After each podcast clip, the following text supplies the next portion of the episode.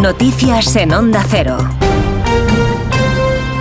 Buenos días. Hoy pasan a disposición judicial los ocho detenidos por la muerte de dos agentes de la Guardia Civil, cuya embarcación embistieron con su narcolancha en la entrada del puerto de Barbate en Cádiz el pasado viernes. Unos narcotraficantes. Hoy será enterrado en Nogarejas, en León, el Guardia Civil David Pérez Carracedo, de 43 años. El agente residía en la localidad navarra de Sarriguren y es por ello que este domingo le han despedido en la ciudad de Pamplona. Reacción en Navarra, Jorge Tirapu. Cientos de personas acudían ayer a la Catedral de Pamplona para arropar a la familia, amigos y compañeros de David Pérez Carracedo, el agente de la Guardia Civil fallecido junto a otro compañero al ser arrollado por una narcolancha en Barbate. En la capilla ardiente instalada en la comandancia de la Guardia Civil, la viuda de David Pérez se había negado a que el ministro del Interior, Fernando Grande Marlasca, colocase una medalla en el féretro. Lo hizo en su lugar un compañero de la Guardia Civil. en localidad donde vivía el agente de la Guardia Civil y su familia, ha decretado dos días de luto y las banderas son de de Ana Media hasta este domingo se ha conocido que el Partido Popular estudió durante 24 horas el pasado verano la legalidad de la ley de amnistía que le pedía Junts para apoyar la investidura de Alberto Núñez Feijó.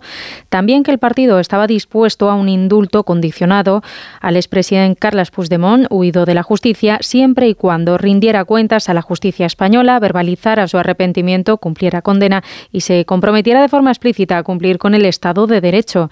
El líder del PP, Alberto Núñez Feijó, ha asegurado este domingo que no ofreció el indulto ni la amnistía porque no se daban las condiciones.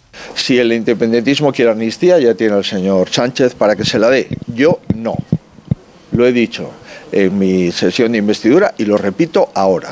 Conmigo el independentismo no puede contar para ningún tipo de amnistía, salvo para combatirla, y conmigo el independentismo no puede contar para cualquier tipo de indulto, porque no se da ninguna condición, ninguna para esa posibilidad.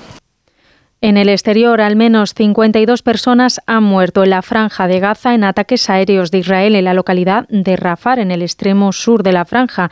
Han informado esta madrugada las autoridades del Ministerio de Salud controlado por Hamas. El ejército israelí ha dicho en un comunicado que ha llevado a cabo una serie de ataques contra objetivos terroristas en la zona. Mientras tanto, va creciendo la presión internacional alertando contra una operación en un lugar donde se hacinan 1.400.000 palestinos, la mayoría de ellos desplazados internos. El primer ministro de Israel, Benjamin Netanyahu, ha dicho este domingo que Israel está decidido a realizar una ofensiva terrestre a Rafa en el extremo sur de la franja.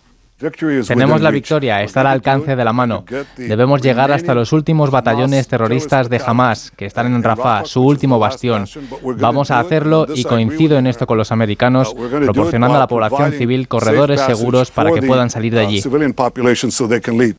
Por otra parte, las fuerzas de defensa de Israel han informado esta madrugada del rescate de dos rehenes que mantenía Hamas en una operación en la zona de Rafah. Y de vuelta a nuestro país, en Barcelona, la Policía Nacional ha detenido con la colaboración del FBI a tres líderes de una mara. Onda Cero Barcelona, Robert Calvo.